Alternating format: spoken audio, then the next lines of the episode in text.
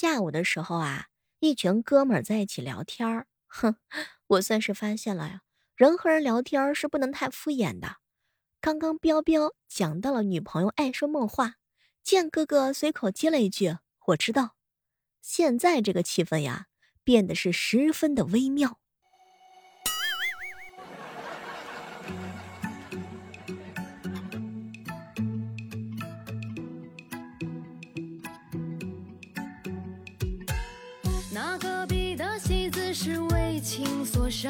嗨，各位亲爱的小伙伴，这里是由喜马拉雅电台出品的《万万没想到》。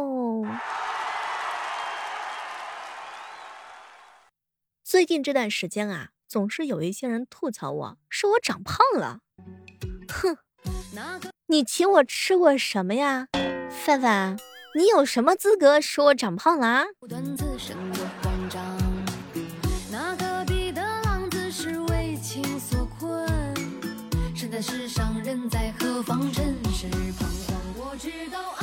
一小姐妹儿啊，就一给我发了条微信：“小妹儿姐，口臭有什么办法呀？一天刷牙两次不管用了，舍友总是说我口臭，我也不想这样。”宝贝儿啊，以后少和舍友接吻就好啦。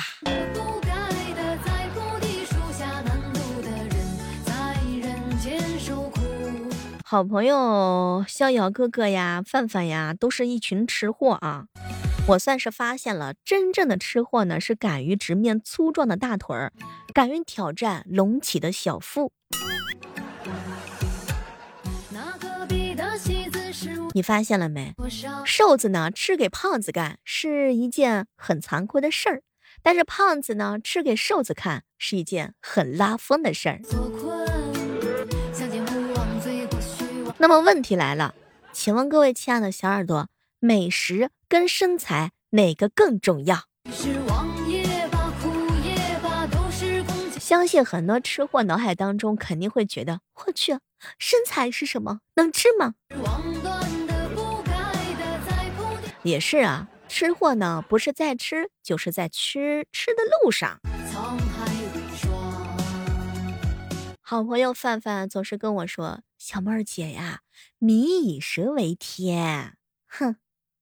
没有吃就没有爱情，不信你一顿饭不请，不带请那个谈一次恋爱的给我看看。不是范范，我都没太听懂，你这是想让我请你吃饭呗？哥们儿逍遥啊，总是跟我吐槽，小妹儿美食重要，吃饱了才有力气减肥。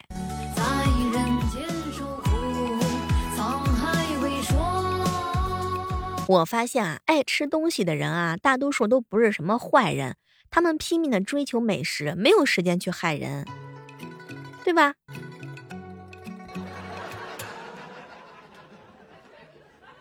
如果你认为吃是吃货人生的全部，那就错了。还有睡，你小妹儿，我不仅最近减肥，而且最近的话呢，还贪睡。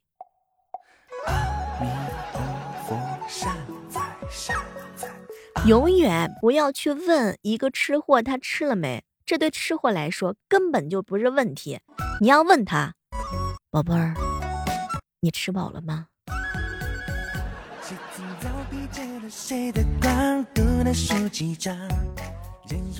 吃货的思路是什么？好吃你就多吃点儿，不好吃多少那么也要吃一点儿，是吧，志强哥？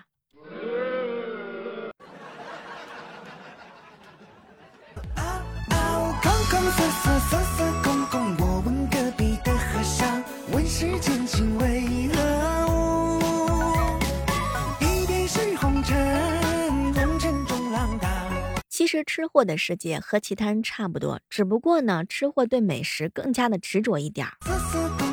而且呢，这个吃货的朋友特别好哄，比如说你惹他们生气的时候，别人都要各种哄啊，什么礼物呀、逛街呀、看电影，不烦不厌其烦。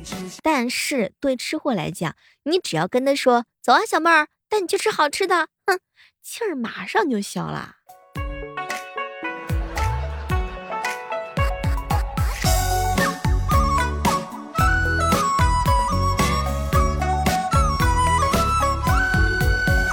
谁曾早披借了谁的光，独能数几张？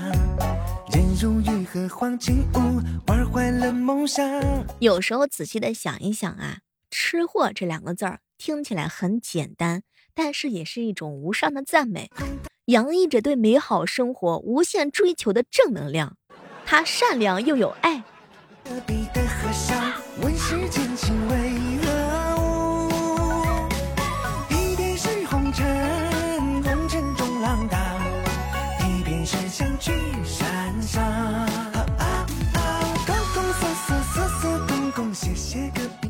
吃货来说的话呢，下雨天啊等同于吃火锅。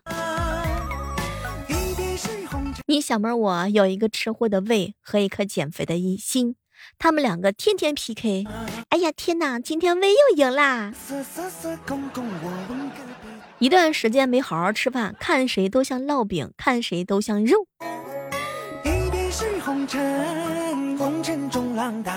好看的锁骨是千篇一律的，有趣的肚子是可以弹来弹去的。不开心的时候睡上一觉，就让它过去吧。伤心还好，伤胃，哼，那就不行了。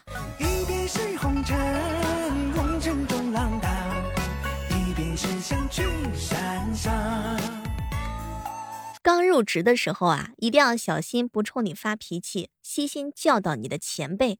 等你业务成熟了之后啊，他会立马辞职走人的。对他们还释放了一个信号，快逃！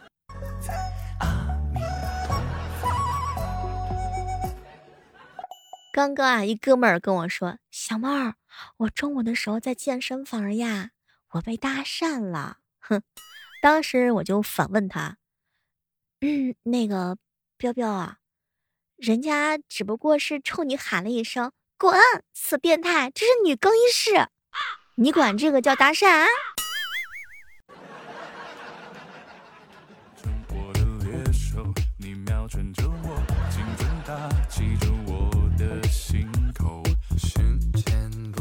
我们有时候看到一个人的丑态百出，实际上他是在很努力的生活；我们有时候看到一个人性格古怪。实际上他并不是坏人，而是在受苦。总之呢，一句话就是理解万岁。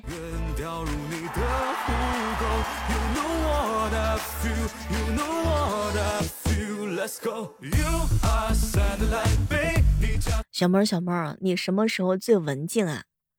嗯，开学的时候遇到老师，操场的时候遇到男神，家中的时候遇到了亲戚。嗯，路上的时候遇到了陌生人，其他时候呀，就像脱缰了的哈士奇。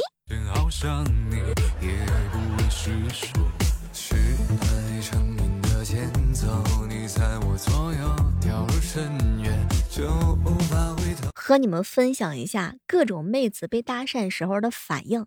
普通妹子是，啊，我还有事儿，我先走啦。萌妹子是。妈妈说了，不可以和陌生人说话。女神妹子是，哼，你神经病啊！二逼的妹子是，你瞅什么玩意儿？你瞅老娘凶是吧？给你看，给你看，给你看。搭讪的男人就已经被吓跑啦。范范说，曾经遇到一个男的在他面前耍流氓，假装要脱裤子。当时范范就说：“你有种脱。”你敢脱，我还不敢看呢。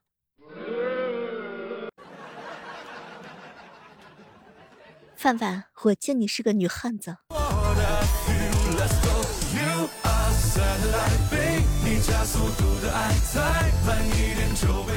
一大早呀，我嫂子看通知消息，说是要停水一天。哎，我哥呢，赶紧把家里的桶、盆、锅，凡是能装水的都装上水。哼，我嫂子中午想吃排骨蒸饭。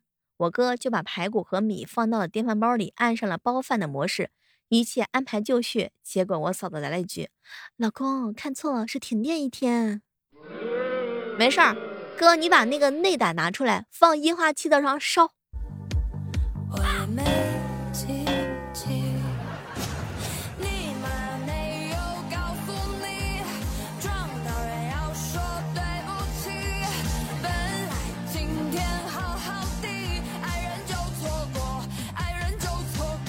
小时候啊，尼采有一次考试。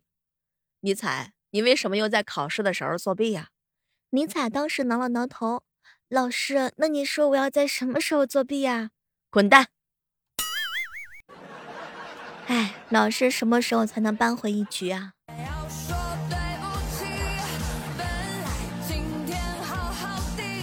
前两天的时候啊，有一个小伙伴问我，小猫小猫啊。有没有什么比较文雅的词语来形容一个人脸大、宽容？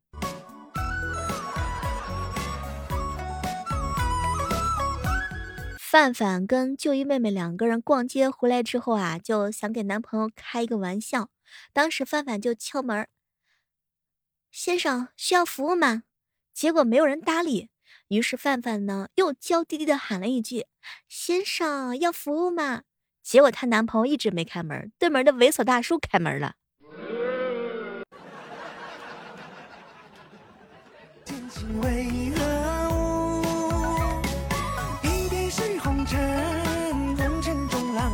说一个我小时候的事儿啊，我小时候考试发现有人在偷看我试卷，我连忙用身子挡住了卷子。对于这种人，我太了解了，平时不努力，考试呢就想用这种下三滥的手段。抢走我倒数第一的位置。后来我长大的时候，我明白了，也许啊，那个想抄我答案的人，人家只是想跟着我的答案反选。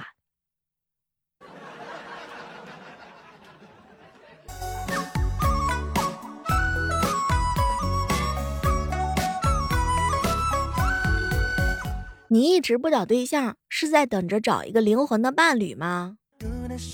结果一哥们儿跟我说：“小妹儿啊，我这辈子是找不到什么灵魂伴侣呢，只能退而求其次，找一个有钱的。”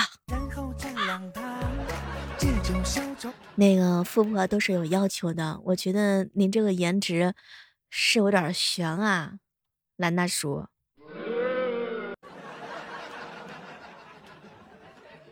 你应该拿个镜子好好的照一下自己。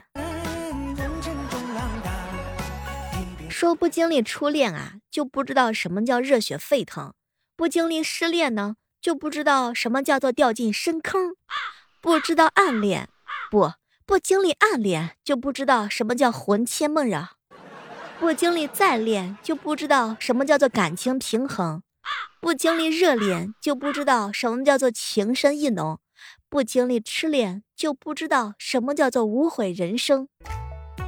什么都别说了，看来我只配平淡人生。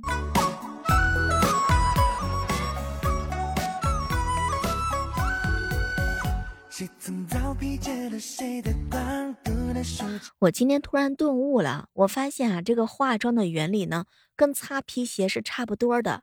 彻底的清洁之后，用比较细腻的颗粒物填充兽皮表面的毛孔，提升光线的反射率。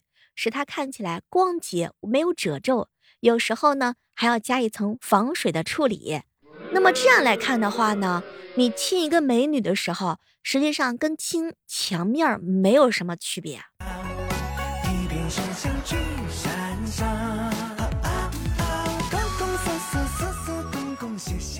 彪彪呀，能够让你觉得快乐的事情是什么？有钱，前任过得不好。哎，我也是这么想的哈。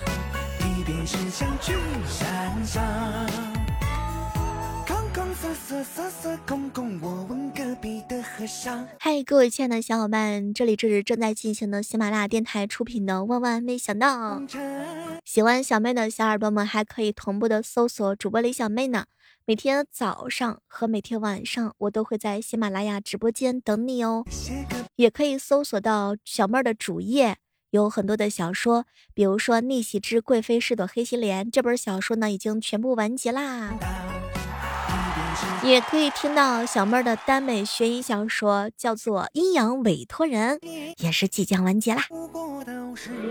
另外还有一本的话呢，是小妹儿主演的《教我法术的陆先生》这本小说呀，甜蜜啊，虐恋呢。想不想看小妹儿在小说里是怎么样？撩男主，撩男二，甚至撩男三。